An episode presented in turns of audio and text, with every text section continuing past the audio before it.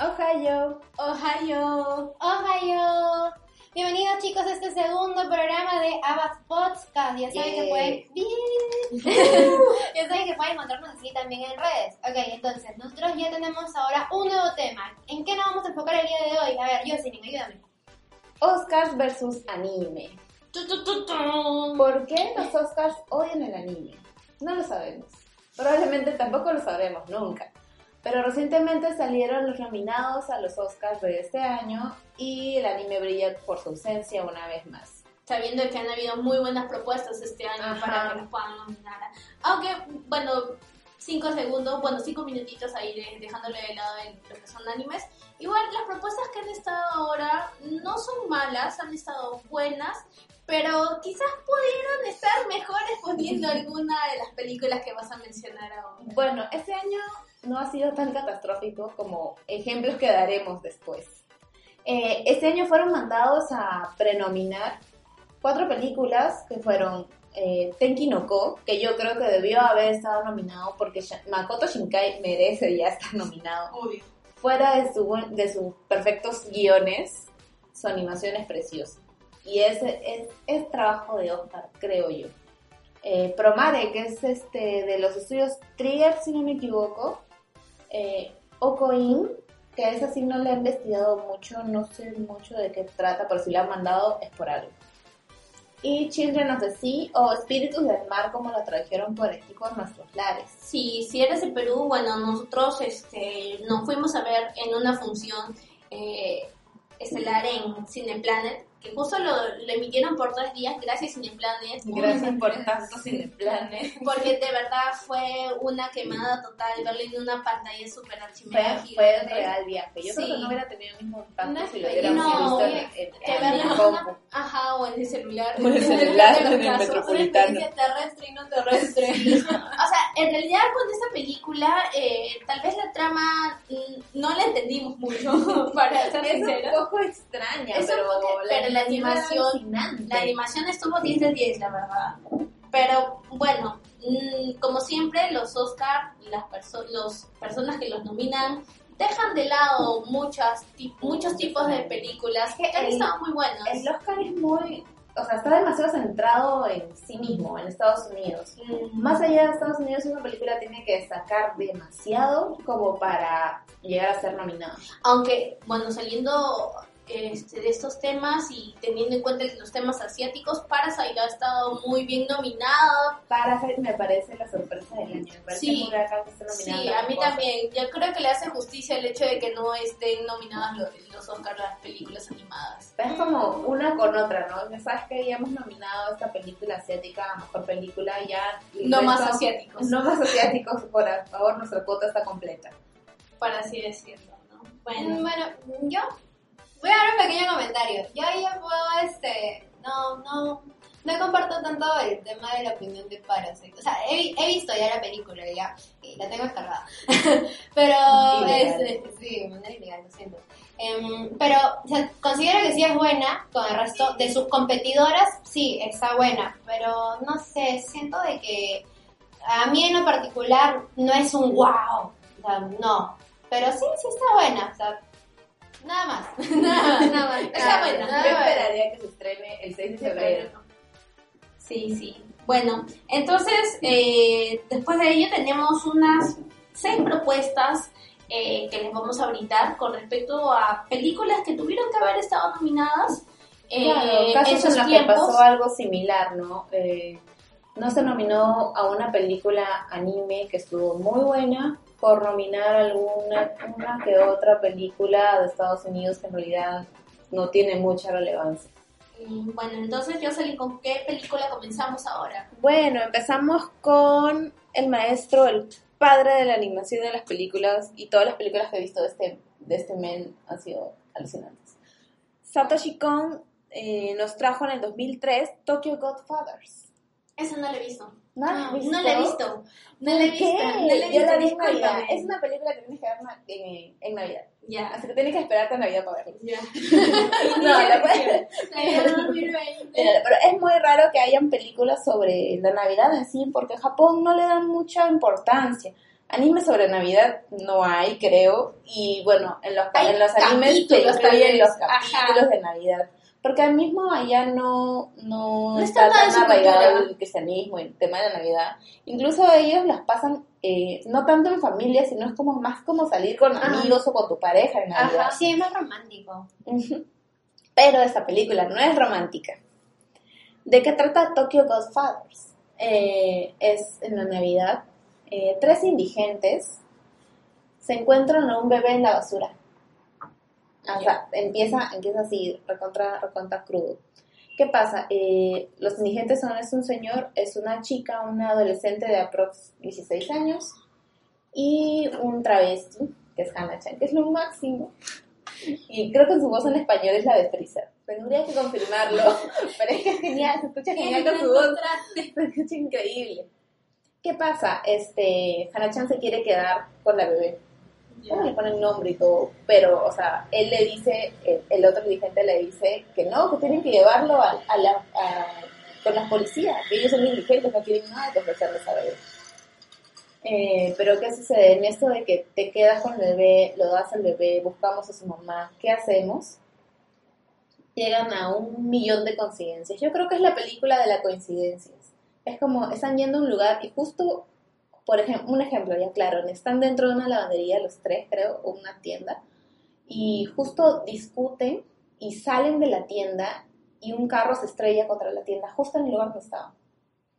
Entonces es el, el concepto del bebé milagroso. Por el bebé evitan varias tragedias y varias cosas que pasan a su alrededor. Incluso están como que en una boda de unas yokuzas y secuestran gente y todo y ellos se salvan por el bebé. Sí, el concepto es bien extraño, pero una vez que ves la película, cómo fluye por estas coincidencias, eh, es muy, muy bacán. Y al final tiene un plot twist bien alucinante con la mamá que no te lo, no te lo, o sea, no lo ves llegar. Y al final también es locazo, ya. ¿Y por qué debió estar nominado Tokyo Godfathers? Ese año teníamos solo tres películas nominadas en la categoría de animación, cuando usualmente Son cuatro. son cuatro o Ujú. cinco. Entonces, teniendo un material tan bueno, no, ni siquiera lo has considerando sabiendo que tienes espacio. Ni siquiera, para, ni siquiera para decir que tenías, no, ya tengo cuatro películas buenas, por más de que sean estadounidenses. Ya no quiero poner nada más. Mm. No, o sea, tienes espacio ahí, pero igual no lo consideras porque no te da la regalada gana. O sea, Satoshi Kon no tiene un Oscar. Y eso me hace alucinante que, que ese men habiendo hecho películas tan buenas no tenga un Oscar. Creo que el año en el que salió Tokyo Godfathers ganó Buscando a Nemo. Mm, Canción. Es que Ahora, hay una, una explicación muy clara para eso, es Disney. es Disney. Ya, pero bueno, no estoy diciendo tampoco que Buscando a Nemo sea mala, pero aunque sea una nominación se hubiera merecido. Y tiene temas Sí. bastante buenos y incluso crudos. Creo que no lo consideraban por ser un dibujito, no para niños. Pero bueno, a mí no me, me pareció la injusticia de ese año. Bueno, vamos para otra injusticia. eh, Sigamos, este es el, Sí, el es el capítulo de las podcast de las injusticias. injusticias. Eh, bueno, eh, a mí me toca hablar de la película Kimi no, Kimi no Nawa o Your, Your Name. Name. o Your Name. Y eh, bueno, esta película fue escrita y dirigida por Makoto Shikai. Fue la película más taquillera de Japón para el 2016, eh, recaudando cerca de 174 millones de dólares. Creo que Entonces, incluso superó ya a. Sí, entonces eh, teniendo una, un gran alcance fue totalmente ignorada para los Oscars. Eh, por ejemplo, en el Rotten Tomatoes tiene un 97% de aprobación y aparte de ello tiene un manga, tiene tres tomos ese manga, que es justamente cierra la historia, historia de, de- esa, de esa película. ¿Y qué es lo que trata? ¿De qué trata esta película? Tenemos acá dos personajes principales, que es Taki y Mitsuha. Estos dos personajes se conducen a través de sueños y cómo eh, intercambiando sus cuerpos. Es una cosa un poquito Es un poco quemada, volado, un ya. poco volado y un poco, un poco no, demasiado surrealista que suceda eso, ¿no? Pero ambos cambian de cuerpo y, por ejemplo, Taki vive en Tokio, en la ciudad, y Mitsuha es una chica de pueblo.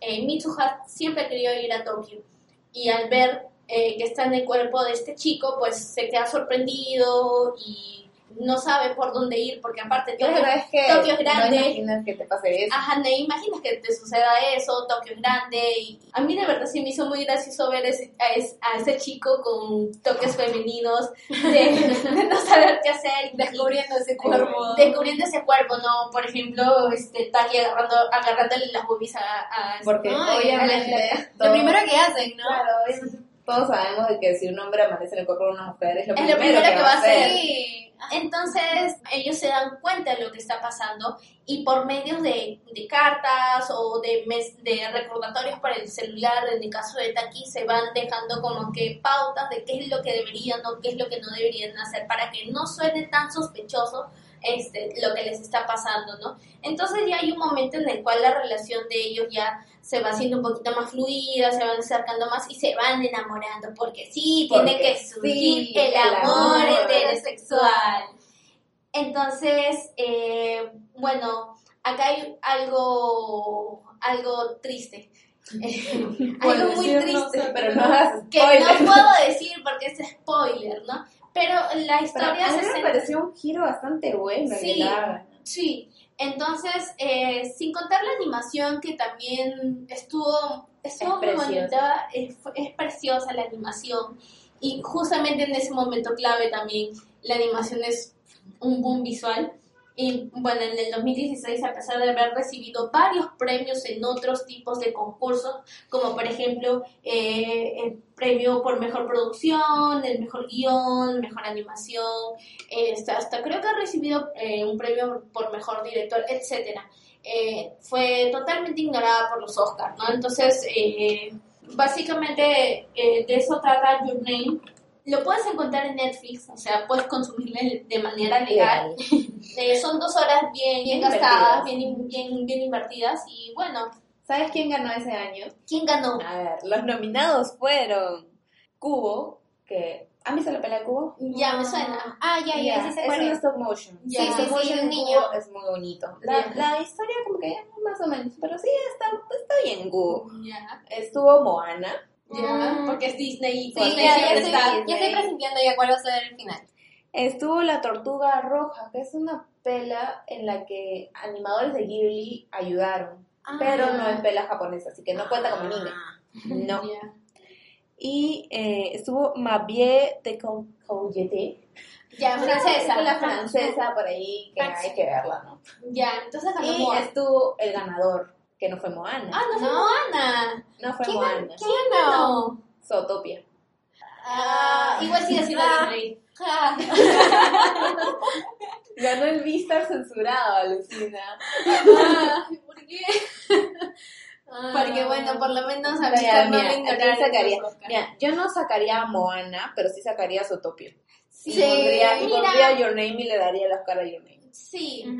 Porque bueno, no, no estamos esto- para hablar de Esto de injusticias. Pero sí, es Por eso el, también el es podcast de las injusticias. Entonces, Ah. Toñita, ¿cuál es tu injusticia? Mi injusticia es con ah, A Silent Voice en el año 2016. O Koen, no Katachi. Sí, o más conocida, bueno, está basada en la historia de eh, Koe no Katachi de Yoshitoki, bueno, el autor Yoshitoki. Entonces, ¿qué pasa con esta historia? A Silent Voice considero yo que es una de las historias muy dramáticas y también que nos presenta una situación que es, Es real, ¿no? es real, es muy común, que antiguamente no, lo, no tenía un nombre definido o le decían simplemente abuso, pero ahora lo trabajan mucho con el tema de bullying. Bueno, en estos últimos años siempre se ha vuelto el tema de, ah, te están haciendo bullying, eh, no me Incluso hacen ya se lo toman ya". a la broma. Claro. Sí, ya pierde la seriedad de lo que debería tener. Entonces, A Silent Voice nos presenta la historia de dos, dos niños en particular. Bueno, inicia la historia con dos niños, que es Shoya Ishida y Shoko Nishimiya. Entonces, estos dos niños llega una niña nueva a la escuela donde hay grupos conformados. Y todos siempre cuando hemos sido niños ya tenemos grupos formados, con nuestros amiguitos. Entonces, es esta niña nueva que está ingresando a este nuevo lugar que tiene una deficiencia, que en realidad no le veo nada de malo, es, algo natural que puede pasar a cualquier persona. ¿Qué es lo de lo que sufre ella? Ella es sorda, ella no oye y utiliza aparatos que le permiten al menos ayudarla de cierta manera a oír algo mínimo y poder también mm, comunicarse de, de alguna forma con el resto de sus compañeros. Eh, otra herramienta que utiliza para mí para poder comunicarse es un cuaderno en el cual utiliza las frases más básicas para poder ah, ayudarse en cualquier tipo de situación. Entonces, em, al ser esta niña que presenta esta deficiencia, eh, es víctima de bullying de un grupo en particular. Entonces, vemos cómo ese crecimiento de esta niña y de estos niños y de las historias de cada uno, porque vemos de que también esa historia está siendo narrada por eh, el niño abusador, el bullier. Eh, y nos dice cómo él de cierta manera se empieza a sentir arrepentido de todas las cosas que hizo y también de lo que él vivió después eh, a raíz de esto. Porque se le regresó todo el bullying a él. El ahí karma el karma, sí, ahí regresa todo. Entonces vemos la historia de esta evolución de los personajes, cómo maduran, porque al finalizar la historia ya están jóvenes, ya iniciaron como niños eh, y están volviendo la historia eh, ya en una etapa juvenil y cómo se vuelven a entablar lazos entre ellos. Y es, es un drama porque vemos cómo puede sufrir mucho esta persona que es víctima de, de bullying y que a muy a pesar de las cosas que puede sufrir, trata de afrontarlo de una mejor manera y una manera madura para la corta edad que tiene esta niña. Entonces, es muy, muy recomendada. eh, es del año 2016 y creo que en realidad 2016, 2015. no, 2016. Bueno, al menos yo en cuanto lo encontré eh, en la información, yo lo tengo como Ah, 2016. 2016 y entra a los Oscars de 2017. O sea, no está en lo Sí. mismo, igual que Your No.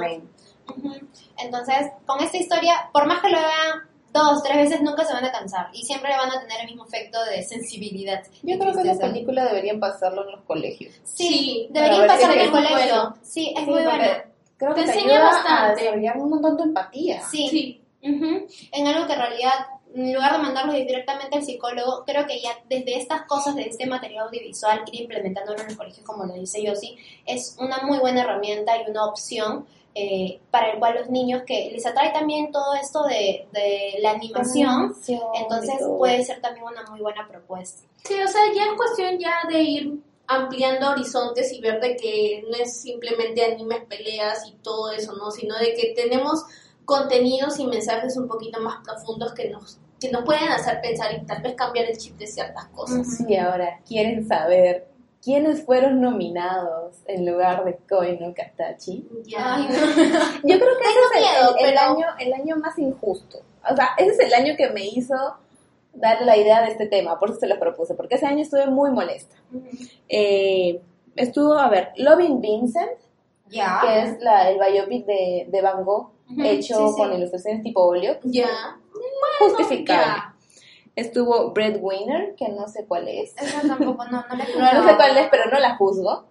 Y estuvo en estas dos que, uh, bueno, una la he visto y la otra no, pero no me da ganas de ver. Está la de Olé, la del Torito, Torito de que es una pela X con animación X y, y el plot tiene que ser el mejor guion del año para, para haber sido nominado ahí, la verdad, porque no entiendo qué hace ahí. Y Bebé en Pañales. Ay, esa película la vi por, ¿Es en por mi serio, Bebé familia, serio? Pañales? pero Bebé en la verdad es que me aburrió mucho. Yo también la vi y... Ah, la del Torito o sea, creo que la he visto. No es la gran película, la verdad, pero mm, ya es para verla en familia también. Sí, pero para que sea nominada a los Está Oscar nominadas y hasta el bebé pañales, de verdad que no sé. O sea, teniendo buenas películas que considerar como... Ya te como entiendo la de Van Your Gogh. Name. Ya, te entiendo La la de Van Gogh. Gogh me parece bien justificada y me parece... O sea, le aplaudo que haya llegado ahí porque creo que tampoco es estadounidense. Ya, pero las otras Pero dos las otras no dos- tienen justificación. No tienen ni ida ni vuelta. Bueno, ¿y quién ganó? Ganó... Ah, no les dije quién ganó. No. El, bueno, el ganador creo que no había forma de que no le gane. O sea, sí iba a ganar sí o sí, aunque nominen a, a, a Katachi. Ese año fue nominado y ganador Coco. Ah, bueno. Fue la favorita, es del engreído. Bueno, que, ya ver, a Coco sí le puedo dar su, Sí. su, O sea, está- su dedito está arriba porque ya, me parece sí. que está muy bien trabajado Sí. Y Pero- respeta mucho la, la cultura de, de México. y- Sí, eso sí, Ajá. eso felizmente, o sea, tiene buena, buen concepto y aparte es muy enternecedora. Así que Sí, ya o sea- está bien, está bien ganado, pero No, no, al menos no haberlo considerado. no sé, está justificado la competencia. Sí. Claro, la sea, competencia no la justifica. Era de ley que, que se lo iba a llevar Coco, pero aunque sea lo... los- Una no, nominación, nominado. una nominación. podido sacar No a cualquiera, más. a cualquiera de los dos, o a Ferdinand o a, o a Bebé en Pañales, Ujú. Ya, a cualquiera- Jefe en Pañales creo que es. Sí. Ya, igual, cualquiera de esos dos ya lo hubiera sacado. entrado, y- pero no, Ajá. porque una vez más los Oscars odian el anime. Sí. Ok, entonces, segunda ronda de Injusticia. de- de injusticias. Bueno, esta pela ha sido bastante premiada en festivales. Yo no sabía, la, primero la, la vi y luego me puse a buscar y digo, oh, sí tenía razón al escogerla. Es eh, Wolf Children o Los Niños Lobo o Okami Kodomo no Ame Toyoki. Eh, eh, en Netflix está como Los Niños Lobo. Ahí está Netflix. está Netflix. Son dos horas clavadas, Clic bien de descargar, sí, sí, Sí, me lo voy a agregar a mi lista ahorita. Sí, por ahí. Entre lo que, entre lo que nos cuentas. Ya, ¿de qué van los niños lobo? De niños lobo. Ah. Ah, ¿Qué, qué pasa? Una universitaria, un día cualquiera, se nota que hay alguien ahí atrásito estudiando también en su, en su salón. Esa persona no tiene libro, entonces, y tampoco pasa creo que asistencia, entonces a ella le llama la atención. Va atrás de él, porque aparte está, está pepón, va ahí buscándolo y llegan a hacer un lazo. Este chico que es este Okami, eventualmente empiezan a salir, pero él como que al principio le quiere alejar, pero ella es, ella es también un ser de luz, es muy linda la, la chica, no me acuerdo su nombre, creo que era Hannah también. Eh, entonces ellos llegan a formar una relación, no sé si se casan, creo que no se casan. Un día antes creo que, antes de que ellos se mueven juntos, él le revela un secreto, que es que él es un hombre lobo. Pero no es tipo estos hombres lobos del, del, del o sea, Los cultura usuales. estadoun- estadounidense, lo, que te- americanos. que te la luna y todo. Es más una maldición que ha tenido su familia. Ya. Ya, él es el último que queda. Él puede decir vivir o como lobo o como humano. Él se transforma a voluntad. Eh, entonces, como él ya quería, o sea, quería vivir con ella, de verdad estaba enamorado de ella, le, le muestra esa realidad, le enseña quién es en realidad. Y ella aún así lo acepta. Y hay una escena muy extraña ahí. Pero ¿Confirmamos el delicioso o no lo confirmamos? confirmamos el delicioso Ah, Ya, agregado a la lista. con Bueno, lobos. A ver, espérate, voy a, voy a entrar. Acá está. Voy a. Ahí está, ahí, Ahí está. Consúmalo en Netflix, por favor. ¿Qué pasa? Eh, ella queda embarazada, pero está con esta duda de, ¿he estado con un lobo? ¿Qué va a ser mi hijo? ¿Va a ser un hijo Ah. humano o va a ser un lobo? No He visto sabe. la portada, he visto la portada y ahorita me acabo de acordar de los niñitos. Sí, de ella, sí, ella sacando sus dos bebés. Sí. Entonces no sabe, no sabe si ir o no a, a- a revisiones o, a, o a- incluso en el momento de dar a luz, ella prefiere quedarse en su casa. De ahí ella tiene a su hija, un año después tiene un hijo, porque no le basta uno, tiene dos. Que ¿Dónde Ame, quedó la planificación familiar? Que es, eh, bueno, la niña es Yuki y el niño es Ame. Por toda la felicidad y, y armonía y amor, pero saben que las películas japonesas Son nunca terminan bien. Bueno, sí terminan bien, pero siempre algo tiene que dolerte por ahí. Entonces, ¿qué creen? Alguien se muere. ¿Quién crees? Así como te dan, te quitan. La chica, No, La mamá no. el papá. se muere el papá. Oh, no. Se vuelve Eh. entonces una mamá luchona. y ella no puede trabajar porque tiene que estarlos viendo todos los días. Eh, si los niños se enferman, no los puede llevar al hospital. Porque incluso hay una escena en la que sí, yo sentí realmente su desesperación porque la chivola, como todo chivolo, alguna vez se metió algo raro en la boca y creo que se había comido detergente o algo así y la encontró así vomitando y ah, entró en pánico. Y en el momento de estar yendo, o sea, tenía a un lado el, el- el hospital y al otro lado la veterinaria y estaba pensando, ¿y a dónde la llevo? porque, o sea, igual a sea niñita, tenía apariencia de humana, también tenía, o sea, se podía transformar en lobo igual que su papá. Y bueno, como es niña, no tiene la voluntad de decir, no, ahorita no, no me voy a transformar en lobo Ajá. porque me van a ver. No, pues porque era una bebé de dos años en ese entonces, dos, tres años, si no me equivoco. Entonces, tú ves todo este camino que ella tiene que hacer con sus hijos y todo lo que hace como mamá por ellos. Y la verdad es muy, es muy bonita, es una película muy bonita que me dio ganas de no ser mamá porque es demasiado esfuerzo. Pero sí, sí me hizo admirar, admirar mucho el trabajo de las mamás que hacen con, con nosotras, pero incluso con nosotras que somos hijas parásitas que seguimos viviendo con nuestras mamás. Guardado para el día de la madre. Guardada para el día de la madre. Pero sí, es una película que tiene un mensaje muy bonito, tiene una animación ajá, aceptable, bonita en ciertas, en ciertas maneras, pero nada destacable, tiene una banda sonora muy bonita, pero que aún así fue ignorado en los Oscars. Pero, por ejemplo, fue premiado como mejor película animada en el Festival de Sitges, que creo que es un festival en Europa, en, en España. Eh, en el Festival de Oslo también. Pero los Oscars, nada, ni por aquí ni por allá. Brilló por su Brilló por su ausencia. Y ese año, ese año sí hubieron muchos nominados, ¿ya? Hubieron cinco, creo. Estuvo Ralph el Demoledor.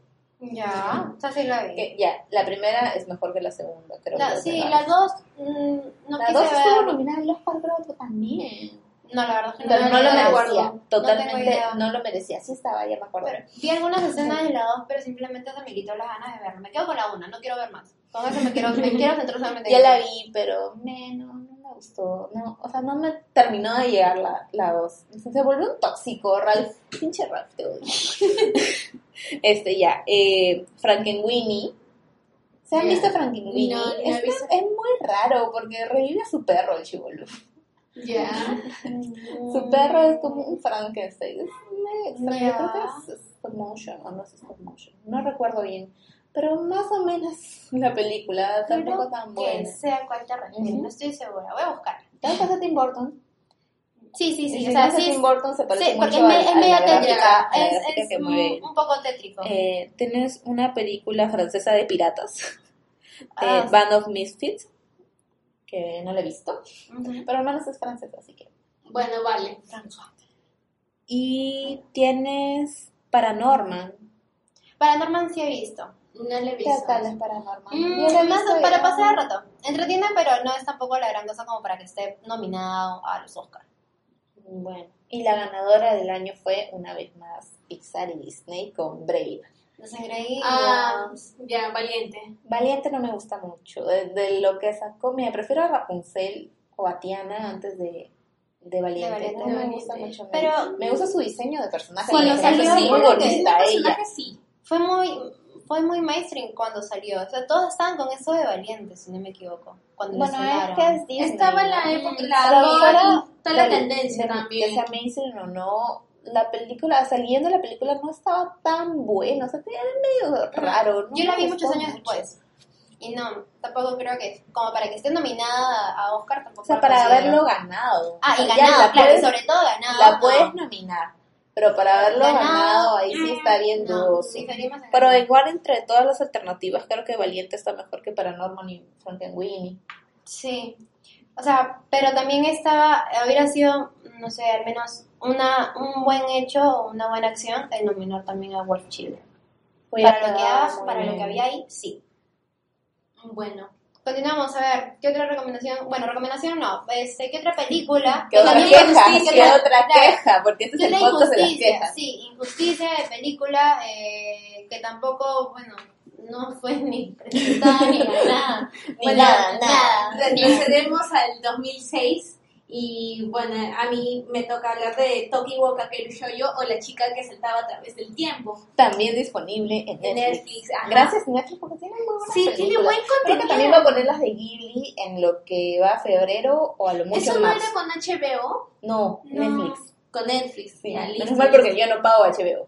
Bueno, entonces, eh, esta, esta película fue producida por Madhouse eh, y está basada en una novela de 1967. Y dato curioso, el personaje principal de, la, de esta novela es, es la tía de Makoto, de la personaje principal. Es la tía, la tía es la, pers- la personaje principal de, de la novela.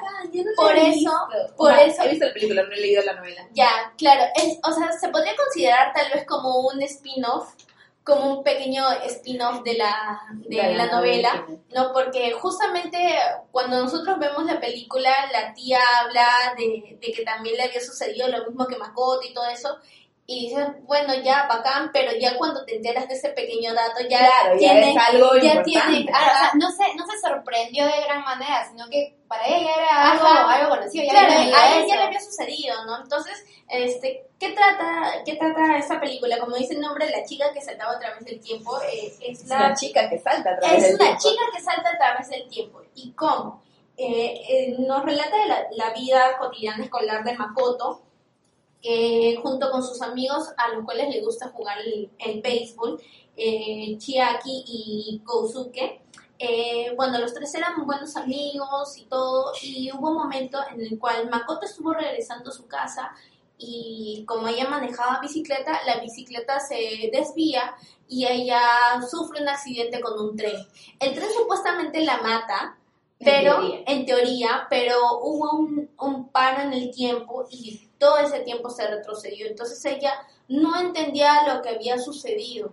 No, porque, o sea, ella era consciente de que en ese momento tendría que estar muerta, pero seguía viva. Entonces eh, se pregunta qué es lo que sucede. Y para eso, pues ella se da cuenta de que tiene un número en el, en el brazo. Hasta ese momento no se, no entendía el significado de esos números. Y ya más adelante, pues este número le indica la cantidad de, viajes que ella puede realizar. Entonces, ¿qué es lo que pasa? Eh, comienzan a surgir varias situaciones en las cuales ella quiere revertir el tiempo para que puedan tener otro efecto diferente. ¿No? Entonces ella todavía no era consciente de todo De que tiene un límite. de que tiene un límite y de que justamente estos cambios tienen ya otras consecuencias. Entonces es como que estar desafiando al destino, al, al, al universo en sí. Entonces, este, bueno, ella realizaba estos viajes de manera inconsciente. Para eso nos enteramos de algo muy importante que era que le pasaba a Chiaki, que es, no lo vamos a decir porque es spoiler. Y el punto es que se la vean en Netflix. Ajá. Entonces, eh, bueno, tiene ciertos matices de romance, pero no es como que algo principal. Eh, ha ganado el premio de mejor película de animación en, en Festival de, de Stickers. Eh, y bueno, eh, es, o bueno, fue una película también ignorada por los Oscars en esos tiempos. Que el director es Mamoru Hosoda. Sí, Mamoru Hosoda. El de Wolf Children también es el mismo vato. Ya. Con razón acabo de ver la, la, este, la portada de Wolf Children y dije, oh, un momento, esto se me hace, esto se me hace similar. Bueno, entonces tienes quiénes son, o bueno, fueron los... Uy, ¿quieres saber? Bueno, ya estamos acá. Es que de verdad, ese, ay, ¿por qué? Ya, desilusioname, rómpeme el corazón. Ese de año también fueron nominadas solo tres películas. Ya, o sea, tuvieron Ya. espacio y nuevamente Tuvieron espacio, pero ah, ya, estuvo Monster House. Que esa película sí me gusta, sí me gusta un montón. Ya, Estuvo Cars. Ya, detesto Cars, te lo juro, detesto Estuvo Cars. Cars. Nadie sabe cómo, nadie sabe por qué, pero estuvo Cars. Y el ganador fue Happy Feet. Y ¿Qué? estamos felices.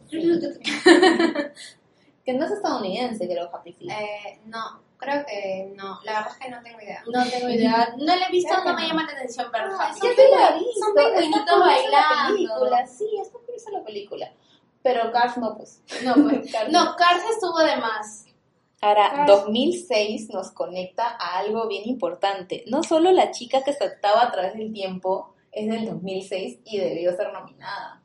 ¿Sí o Sí, no. Toña? Sí, y acá estamos hablando de Paprika, porque en realidad Paprika es una muy buena película que también te ayuda a, a pensar, de verdad, para, para esas personas de que, ah, no quiero pensar, estoy aburrido, voy a ver una película, No vean no, Paprika. no vean Paprika, porque esa película en realidad te hace No se pensar ve ninguna de. Satoshi Kon. No, no se ven ninguna de Satoshi, de verdad, porque todas esas tienen, tienen este tipo de, de ficción porque son de ciencia ficción, pero te hacen trabajar mucho la mente. Y don- cuando uno piensa de que, ah, de repente este es el culpable o esto es lo que va a venir, no, mentira, te dicen no. Lo que tú piensas, Está "Nah, mal. no, está mal, no va a pasar, vibes. Eh, porque de verdad son cosas que surgen, es demasiado jalada, de muy Jalada no los sé, jalada de los pelos, este, es muy fumada, no sé, la verdad es que no sabría cómo definirlo exactamente porque es, es muy buena. O sea, ahí lo podría definir, Buena. es buena, es buenísima. Con Paprika estamos hablando de la psiquiatra Atsuko Chiba. Eh, esta psiquiatra está, conforma parte de un grupo de estudios que están trabajando con este, un invento que es el Mini DC, que se centra en el estudio de los sueños. Es decir, el usuario, la persona que está empleando este Mini DC, va a entrar al sueño de las otras personas. Y a su vez, eh, entre el- los mismos sueños de ellos, enlazarse, conectarse en el mundo de los sueños. Es así de, de loco. Eh, y llega un punto en el cual este, este mundo de los sueños también llega a la realidad. O sea, ves de que se pueden lograr también unir. Y cómo es que todos, todo el, todo el país, porque lo que nos tratan de decir es que todo es el país en ese momento, em, caen dormidos y todos están en el mismo sueño y todos son susceptibles a sufrir algún tipo de accidente. Porque ¿qué sucede si alguien de pronto se queda dormido manejando? Entonces, estás en el mundo de los sueños, y pero tu cuerpo en la vida real sufre un accidente y puede morir. Entonces, en- ya mueres en, en el mundo real y en el mundo de los sueños también mueres. O sea, dejas de existir. Vale. Exacto. Sea, es así de, loco esta película lo que te proponen, porque en un momento, eh, de manera inicial, te ponen el elemento, este invento de mini DC, como una solución para poder eh, ayudar a pacientes eh, que están llevando un tratamiento psiquiátrico. Pero luego vemos de que por parte del antagonista, no voy a decir quién es, porque sería spoiler, cómo utiliza de manera negativa este elemento. Eh, esto es lo que vemos en Paprika. Paprika en realidad fue estrenada en, eh, la edición número 63 del Festival Interno del Cine de Venecia. Eh, es del año 2006, así como lo menciona Jocelyn. Entonces aquí hay dos películas, así como La chica que saltaba a través del tiempo, que debieron al menos estar nominadas a los premios Oscar y que lastimosamente no lo estuvieron. Yo creo que quien más tenía la chance para estar nominada era Paprika, que la chica que saltaba a través del tiempo. En serio. Pero ahora, si tienes para cinco espacios y te faltan llenar dos, Ya, pues lo metes los dos. pero sí se hubiera llevado el Oscar Paprika. Yo creo que incluso le hubiera Sí. ganado a, a Happy Feet. Sí, por la animación, también por todo esa, ese efecto visual que tiene. Yo Paprika la he visto hace mucho tiempo, pero igual, igual tengo Se queda. como se queda, Sí. tengo ciertos, ciertos flashbacks de la película, ¿no? Bueno, entonces eh, ahora vamos a mencionar algunas películas antiguas que, que no llegaron a, a tener alguna nominación por el hecho de que no existía aún la categoría Claro, en esos tiempos. La categoría de mejor animación apareció recién en los Oscars en el 2001. Y creo que la primera, la primera película en ganar fue Shrek.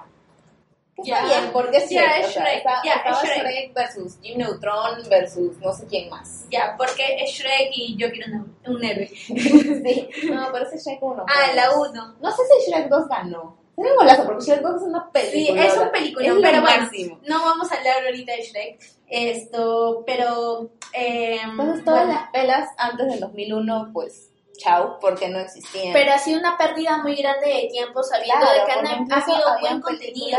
Sí. Eh, por ejemplo, así mencionando largos rasgos, eh, the- la pela de Ghost in the Shell de los noventas es muy buena. He encontrado, ahora que estaba buscando la, la que me toca a mí mencionar, he encontrado la versión en live action con Scarlett Johansson de, De Ghost in the Shell. Ya la agregué- la agregué a mi Em, lista porque, bueno, no he escuchado malas referencias, Yo- pero o sea, yo he escuchado que estaban bien. ya, tendría que verla. Pero tendría que ver primero la versión original porque esa no la he visto. Es la del 97, la película de Ghost in the Shell.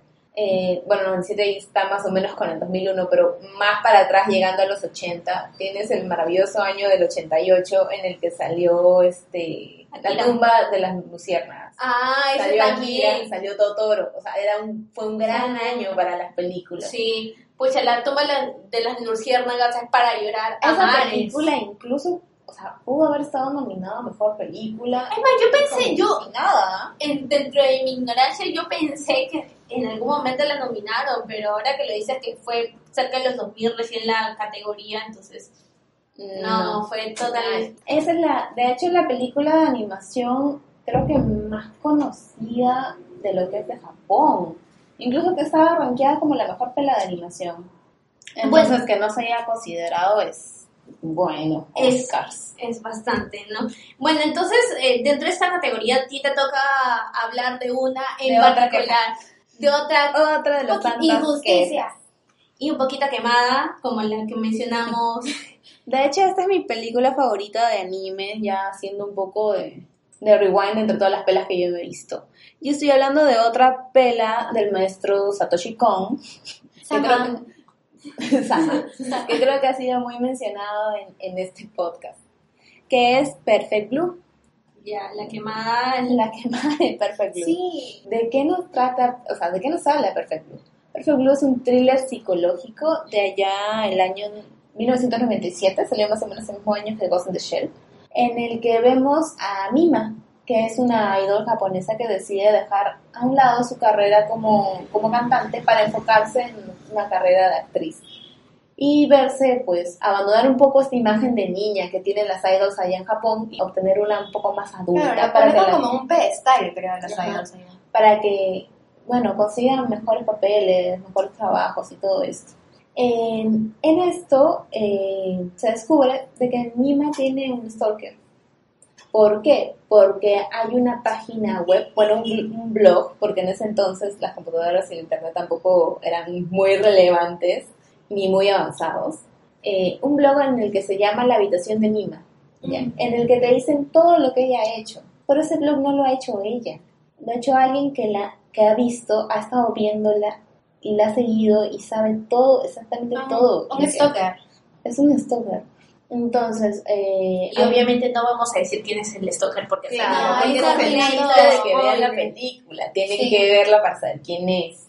Entonces, la película, ¿por qué dicen o decimos de que es una fumada? Porque hay momentos en el que tú no sabes si estás viendo eh, la línea de la película o estás viendo, eh, como esta actriz, estás viendo una escena de algo que ella está grabando o estás viendo sus sueños o algo que está imaginando. Entonces, estás perdido entre todas estas líneas y tiempos que no sabes exactamente qué estás viendo ni de quién sospechar y de quién no sospechar. Pero Es como, como Paprika, no sabes si están en, la- en el mundo real O en, o un sueño. Y las Muy transiciones claro, entre ellos son muy buenas. Entonces apenas empiezas a sospechar de alguien, te dicen, no, no es no él. es él. No Sí. es él. Y después, ah, no, quizá puede ser él.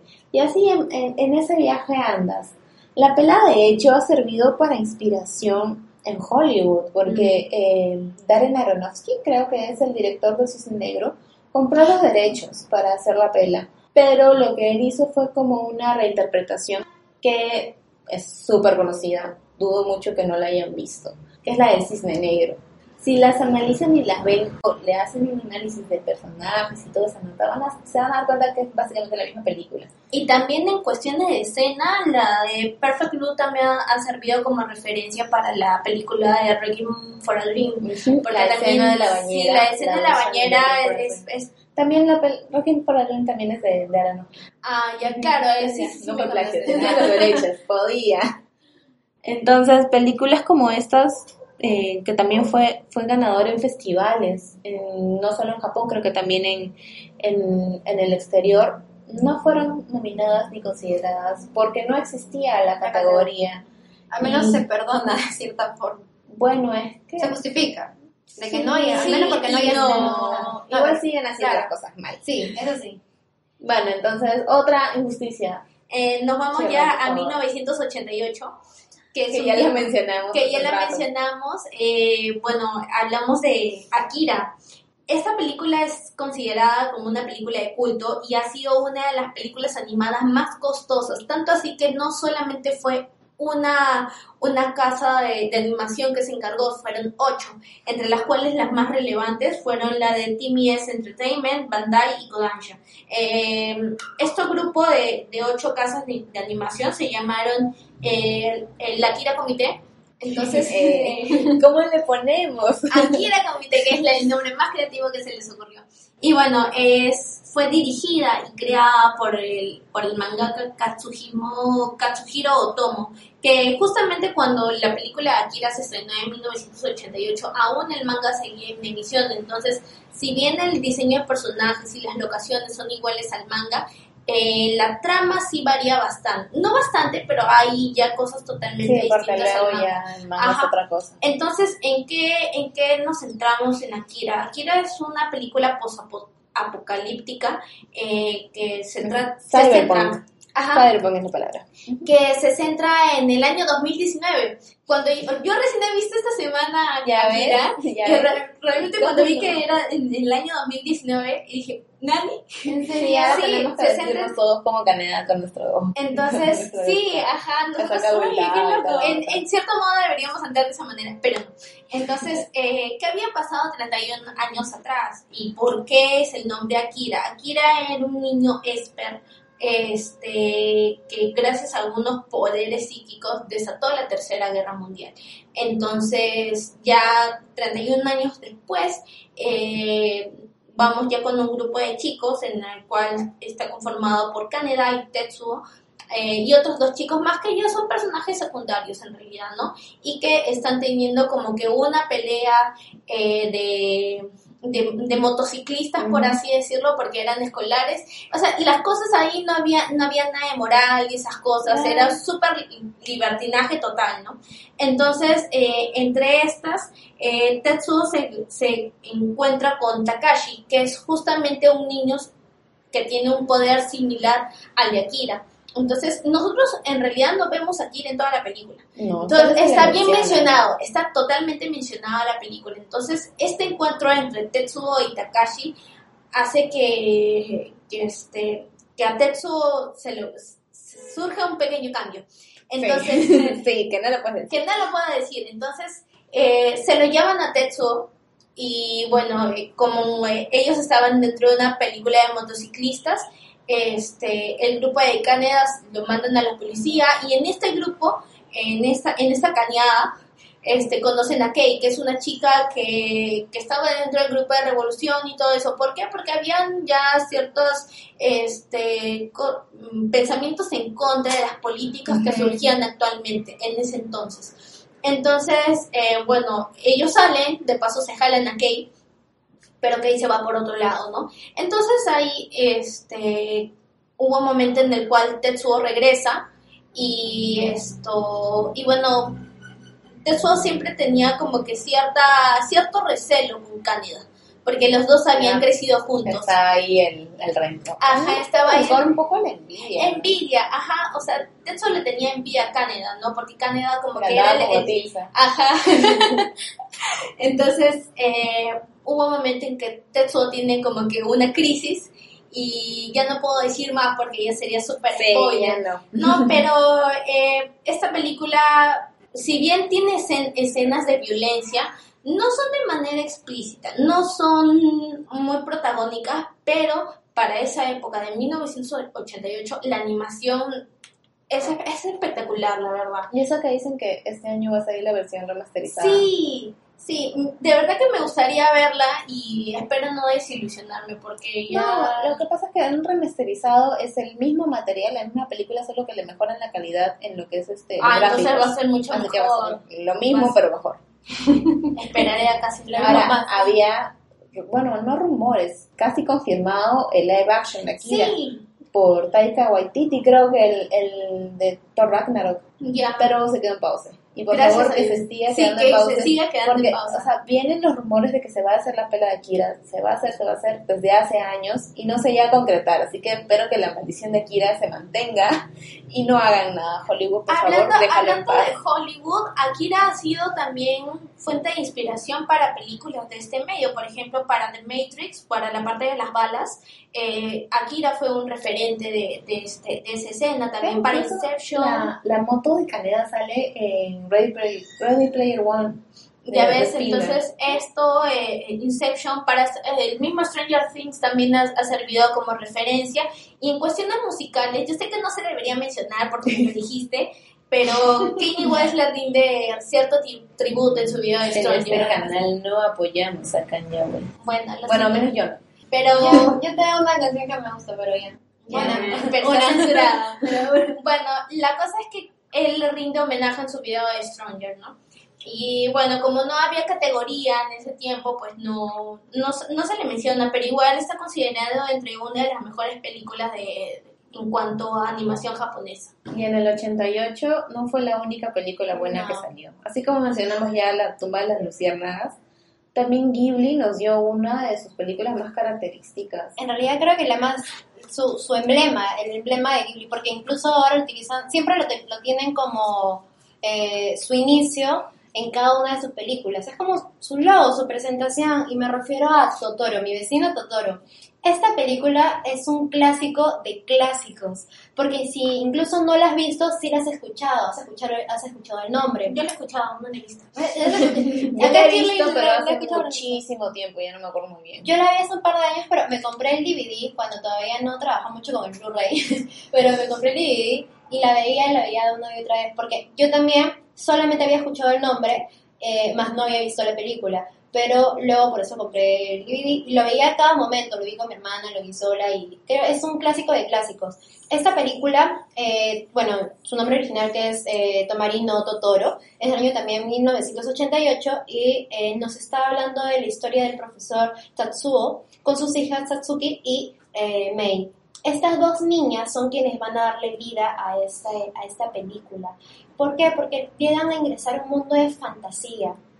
Ellas están llegando a este pueblo, se están mudando a una casa nueva, este profesor también está dictando clases eh, eh, en un nuevo lugar, entonces inician una nueva vida.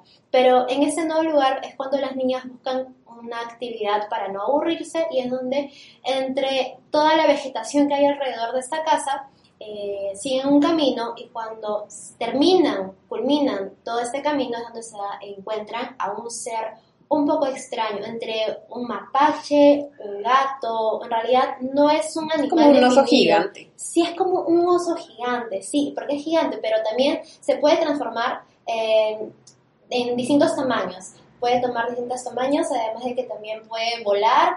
Y no solamente vemos a Totoro, porque este ser es Totoro, sino también vemos otro ser que es un gato. Un gato que es un autobús, es decir, sirve para poder transportar a todas las personas que entran en este El mundo. gato bus.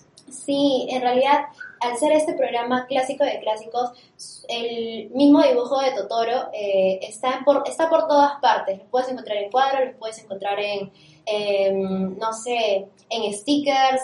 Yo lo tengo en un polo. yo, a, recibí- a mí me regalaron un polo.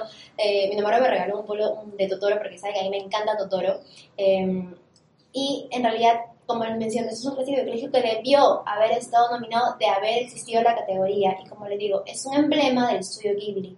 Eh, bueno, nada más invito también a ver esa película porque es bueno darle una oportunidad y no solamente haber escuchado el nombre, sino también verla y disfrutarla, porque también se ve cómo estas dos niñas crecen y logran también despedirse de este, de este personaje que es Totoro cómo las ayuda en este paso de, de integrarse o, insertarse en esta nueva comunidad y también cómo se logra despedir de ellas y ellas también crecen hasta, bueno, volverse jovencitas. Pero vemos so- solo su etapa infantil.